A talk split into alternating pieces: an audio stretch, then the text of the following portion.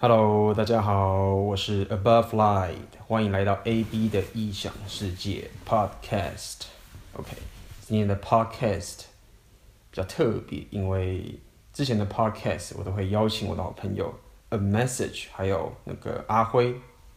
来参加我的 Podcast，但是本次的 Podcast 只有我一个人来跟大家啊闲聊。OK，所以。呃，这是我第一次尝试一个人录 podcast，也蛮有，蛮有趣的，对。那么今天我想要跟大家一个分享的主题叫做是旅行时的焦虑，OK，这是我非常喜欢的 topic。那为什么我会想要聊这个主题呢？其实很多时候我在。网络上看到很多旅行的一些文章等等的，那么大部分常看到的都是些旅行开心或者是有趣、刺激、冒险的那一面，但是其实我最喜欢聊的反而是一些更深刻、跟更更私人，OK，更属于我自己想要聊的一个主题，叫做旅行时的焦虑，OK，就像我现在正在。美国旅行为期三周，目前我人正在佛罗里达州的地方，然后我刚好顺路来拜访我的亲戚，在这边有非常多漂亮的海滩等等的，我也可以聊这些许多漂亮的风景。但是我觉得我真正想跟大家聊的其实是旅行时的焦虑。OK。这个旅行时的焦虑，在我一开始之前，在真正开始旅行之前，我其实并没有这么深刻的感受。我只是觉得说，OK，你一个人旅行的时候，你顶多就是怎么样，顶多就是说，哦，你一个人很孤单，或者是 OK，你一个人不知道干嘛，或者等等这样子，非常的片面这样的理解。那么，直到我第一次背包客旅行的时候，就是那一次我第一次一个人旅行。在纽西兰，那么当天我到的时候是晚上，OK。那么我直接 check in 的时候，然后稍微跟旁边的朋友闲聊之后，那天晚上就睡觉了。其实还睡得蛮沉的，一切都很 OK。但是呢，隔天早上一起床，我记得很清楚，那天我刚好是睡在窗户的旁边，一个窗户的旁边，我有一个床，不是那个上下的床。我第一次睡的四人房就很舒服，一起来。然后我看到窗外的太阳洒进来，然后我看着窗外，看着纽西兰的那些居民在上面慢跑着，是一个小公园。然后大家去上班，然后我看着窗外，然后看着我自己坐在床上，然后想着我现在到底要干嘛？我不用上班，也没有人要我干嘛，也没有人催我，也没有女朋友在跟我讲说，我今天我想要去哪边玩。也没有上司打电话过来说，哇，你那个东西什么时候给我？什么时候把你的呃 program 交给我？那个 project 我们快 deadline 了，没有任何人要我干嘛。在那一瞬间，我感受到一种莫名的自由以及焦虑。从那一刻开始，我才开始真正理解到什么叫做旅行时的焦虑这件事情。OK，那是一个非常奇妙的感觉，因为。当你离开你过去习惯的生活，到一个新的情境的时候，那么你在面对你的生活的时候，其实当你有绝对的自由去选择你该做什么事情的时候，那个焦虑感是会来的。如果你平常没有注意到这一点的话，OK。所以今天我想跟大家谈这个主题，就是所谓的旅行的焦虑。那么在讲这个旅行，我们必须先定义好我所谓的旅行的意义。所以每个人对自己旅行的定义是不一样的。OK，那么像一般来说，我我们所熟知的一般的旅游，OK，就是你可能举例来说，你可能是自助旅行，也有可能你有可能是跟团去旅行。那么我所谓一般的旅游，跟我旅游的差别是，我自己是这样定义的，就是说你一般的旅游可能是 OK，原本旅行规划好行程。住宿，我看你可能去，不管是去三天的旅行，日本旅行，或者是你去一周，甚至去十二天的欧洲之旅，你可能把你的旅行都规划好了。你今天早上起床，然后你去哪边看什么景点，然后再去哪边吃什么东西，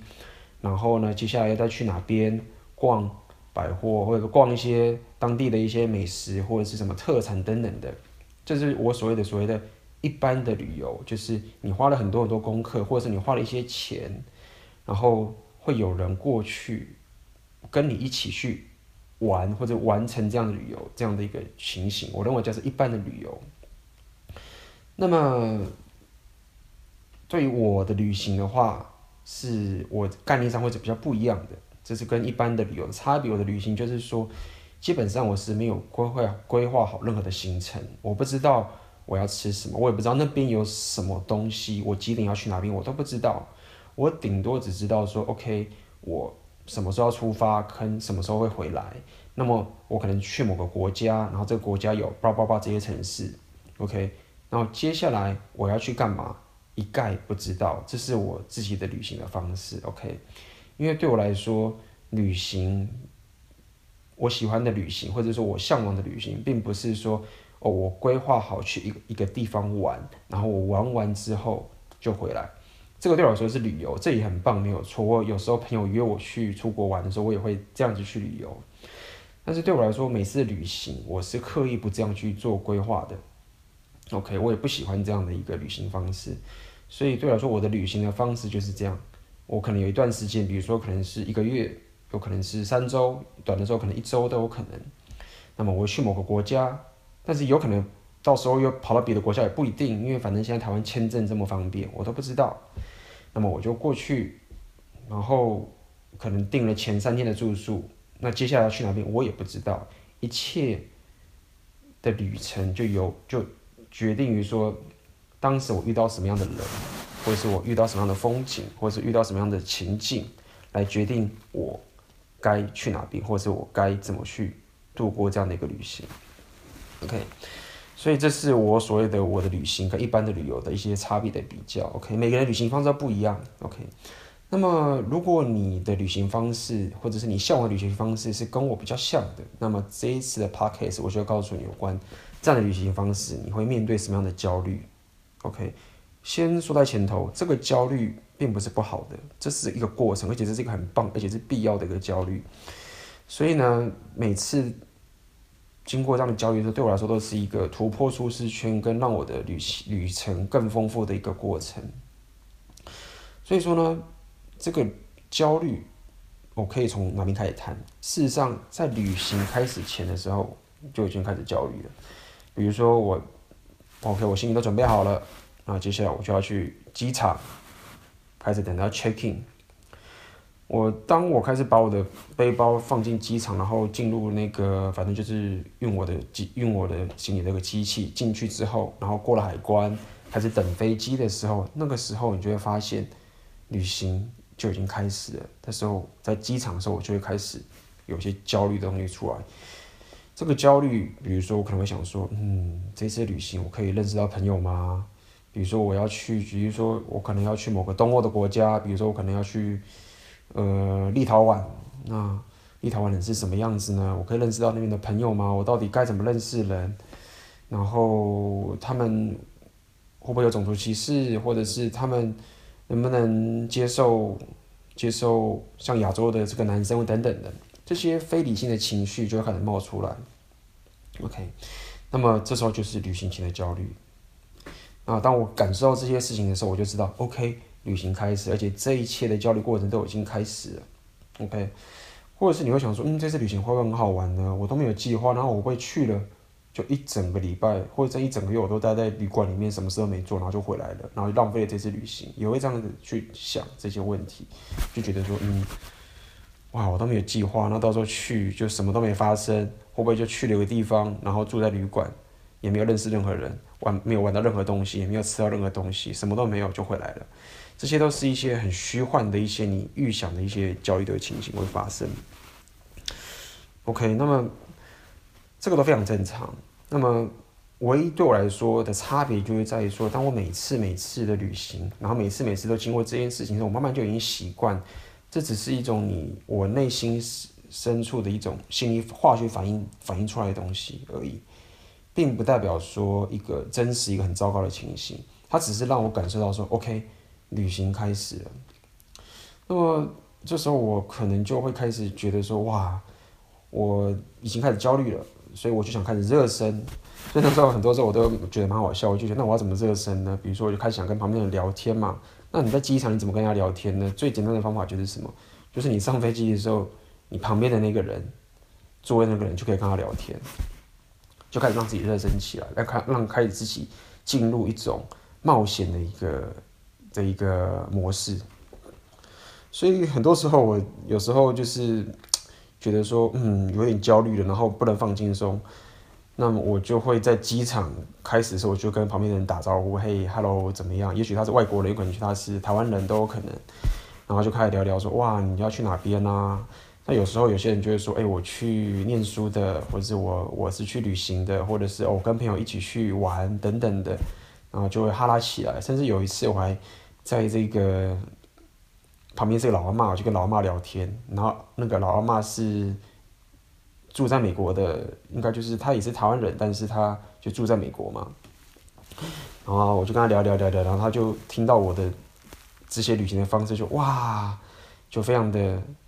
怎么讲，就是觉得非常的惊讶，就觉得说哇，你怎么可以这样说走就走，然后什么什么记号都没有啊？然后因为我看起来又有点幼气，有点幼稚，他就觉得说有点担心我的安危，所以那次那次让聊聊聊完聊聊完之后，阿妈就。拿出了好像是二十块的美金给我，就是说，哇，你这二十块美金拿去，然后看你要买什么都好，然后就是祝福你的旅程很开心或什么的。当时我就拿着这个二十块的美金，觉得说，哇，这阿嬷也太好了。就是有时候你你在旅途上真的不知道遇到什么样的一个人，然后就看到阿嬷给我那二十块美金，我就收下来。本来想跟阿嬷说，阿嬷其实我有钱呐，我可以，我不用花那么多钱，就是很谢谢你不用了。但是那个阿嬷就。非常的坚持，就是一定要给我，所以我就收下来我那个二十块美金。但是呢，那二十块美金我从来没有花掉，它就放在我的一个旅行日志里面夹着。他就进入了我，就是这段的经验，就堂堂的进入我一个旅行日志的一页之中。就二十块美金就放在我的那个旅行日志里面。也许哪一天我旅行真的遇到问题了，然后我都没钱。然后真的很需要现金的时候，那刚好二十块美金可以，二十块的美元可以救我，也说不定。这是我一直以来都在想的事情。对，所以从旅行开始前的时候，其实我就已经进入一个模式，就是我要开始呃面对这样的焦虑，然后突破舒适圈，然后开始去冒险这样的体验。这是一个我非常喜欢的一个一个过程。好 OK，那么到了那个。地方之后，就是比如说我可能到了那个国家，然后开始入住他的 hostel 等等这些东西。那么这时候你就会开始遇到一些，以后遇到一些焦虑。那这些焦虑是什么呢？就是说所谓的你要认识新朋友，因为对我来说，其实旅行我最 number one，我第一个最想要做的事情就是认识当地人，或是认识新的朋友，然后跟他们有任何的交流。分享彼此的故事，这是我旅行最最最最最想要的第一件事情，就是认识当地人或者是认识新朋友。对，所以你去到我，当我去到一个新的 hostel 的时候，我就会开始进入这样的模式，觉得说，哎，我要开始去主动认识人。OK，那么一开始那时候我还很生疏的，就觉得说，我该怎么认识啊，等等的。这些心态你都会开始跑出来，你就会觉得说，嗯，我英文又不太好，那么亚洲人又有一些刻板印象，觉得我们可能比较没有自信，然后不善 social 等等的。那我这样子去跟他聊天还 OK 吗？等等的这些心里面焦虑都会跑出来，这非常正常的。而且这个我也听过非常非常多次。那么到了那个。这个 hostel 的时候，其实有非常多非常多 hostel 都非常不一样。有些 hostel 是非常容易 social，你可能一进去的时候，就大家都已经开始 happy 起来了，就开始那边唱歌啊、跳舞，什么时候把你拉进来，有可能是这样子。有可能进去一个 hostel 是大家门都关着，然后客厅一个人都没有，然后你就进去一个好像很冷冷清清的旅馆一样，也有这样的 hostel，有各式各样的 hostel，你会我会遇到。那。通常对我来说，其实很简单，我就是，呃，一样子 check in。但是只要我遇到任何一个人，比如说这个柜台的小姐，或者是我一开始上进去这个 hostel 的楼梯上面就遇到一个陌生人，我就一路跟一律跟他们打招呼，嗨什么就随便，你也不用刻意说一定要跟他们聊天，就反正就是看到你就哎嗨，how how you doing？你过得如何啊？什么之类的，随便哈啦，OK，然后聊个可能寒暄一句就走，OK，就我会让自己先热身起来，然后呢，接下来可能进去 check in 之后看到就是这些室友在这边。一开始就聊起来，所以，嗯，因为这次的 podcast 主题是焦虑嘛，我就不聊太多有关怎么去跟他们寒暄的这些事情。所以，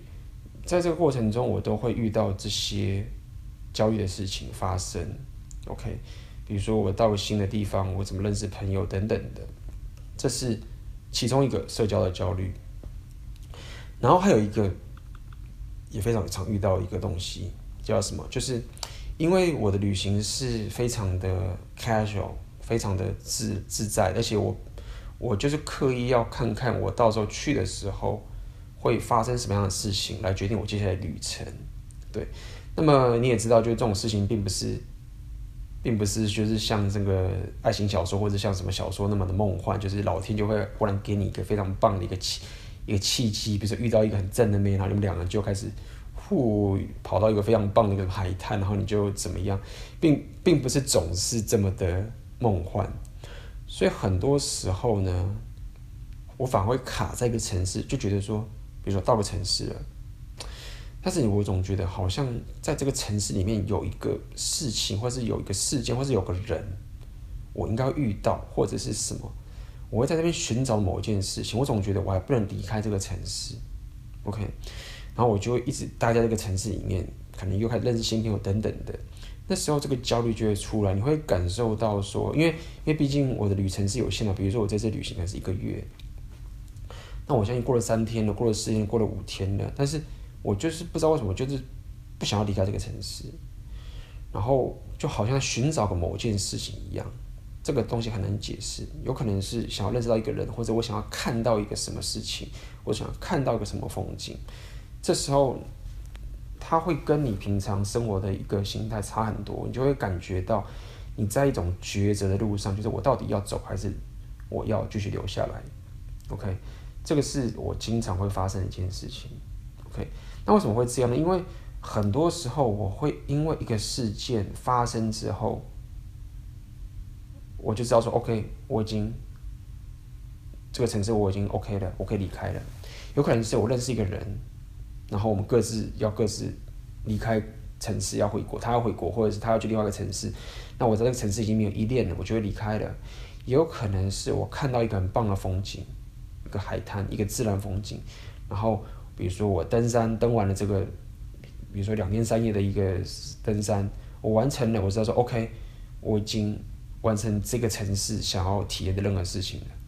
所以那个东西我在心里面是非常了解的，就是说啪。当我完成这件事情，遇到这样的人，看完这样的风景，吃到这样的食物，OK，这个城市结束，我要往下个城市去。我是可以非常理解到这个所谓的这一个一个一个过程，一个一个叫做里程碑，可以这样讲。所以很多时候我会停在一个城市不愿意走的原因，就是觉得说这个城市 somehow 有一件事情我还没有完成。OK，所以这都是一些很未知的一些东西存在在我的旅程当中，所以自然而然这个焦虑就会产生。那或者是我这个城市结束了，那接下来我要去哪个城市呢？我觉得世界上有这么多地方可以去，我到底要去下一个城市是那个比较乡下的地方吗？那个乡下地方有什么地方可以可以去认识人吗？还是它是一个非常非常呃 touristic 地方，就是非常的呃旅游胜地的地方？还是它是一个非常乡下的地方，我到底该去哪边呢？这时候你要去哪个城市，也都我也都不知道。OK，那么在这样的过程中，我就必须要开始去思索很多很多事情，然后我也会有很多时间去呃看自己的一些内心的一些状态。OK，那么最终还有一个旅行的焦虑，我也最常发生，就是说，当你怎么说呢？有时候你会在旅程当中遇到很棒的一个朋友，遇到一个很棒很棒的一些呃世界各地来的人，这个事情常会发生，而且你们可以在很短很短的时间内就跟他有一个完美的交流，因为在旅行那是不太一样的的一个情境，你们可能是一起完成了一个四天三夜的登山，你们可能是忽然就是在一个酒吧，然后聊天，然后聊了各自彼此人生，然后发现了哇，你们彼此的想想法跟跟跟自己的人生价值观是这么的产生这样的一个火花等等的，所以你就会开始有短时间内就产生一个非常深入的一个交流。OK，但是呢，因为这是一个旅程旅行，所以经常百分之九十九的机会，你们就得在各自分别，因为他有他的旅程要走，而且你有要你的旅程要走。OK，所以在短时间内就会分别，所以你我会面对一种就是在短时间内急速的跟一个人认识之后呢，马上又分开，这时候。就会产生出一种欢乐过后的惆怅与孤独。那这种孤独的原因，就是在于说，它不是因为你一个人，不是因为你一个人才孤独，是因为你在之前经历过了这样一个美妙的一个旅程，然后呢，让你可以在短时间内经历了这样的一个相聚又分离的一个情形，所以那是一个非常深刻的一个过程，你就会知道说。哦，我刚，我刚刚就这样子经历过一个恍若隔世的一个经历，然后接下来我要一个人去到一个新的地方，新的一个旅行，一个结束就是另外一个地方的开始，这也是在旅行中经常会发生的一件事情。然后呢，在这样一个人的过程中，你就会开始去回想自己过去的人生，比如说，嗯，原本的生活。原本你的工作，原本你的热情，你做了哪些事情？你做这些东西等等的，或者是你的人际关系，OK？你跟自己家人的关系好不好？你跟你朋友的关系好不好？那你现在是单身还是你现在有个女朋友等等的？